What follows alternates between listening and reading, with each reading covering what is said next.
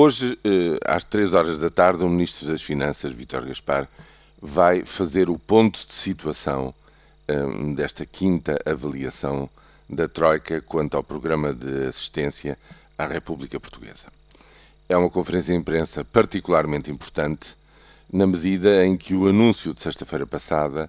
eh, projeta do Primeiro-Ministro das novas medidas para o orçamento de 2013, projeta inevitavelmente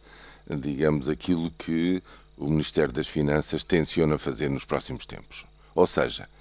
falta aqui muita informação pelo meio que eh, esperarei eu que seja eh, veiculada neste encontro com a imprensa desta tarde, eh, não só para fazer um ponto de situação,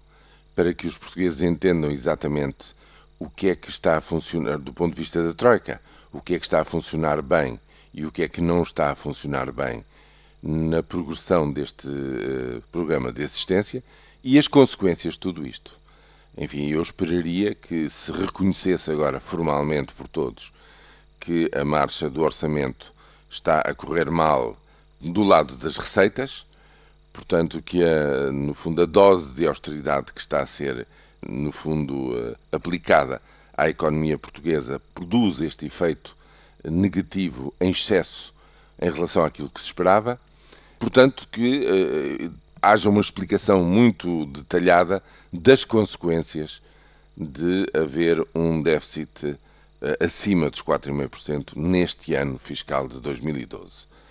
E, evidentemente, inevitavelmente surgirão as perguntas quanto à razão de ser das medidas anunciadas na passada sexta-feira.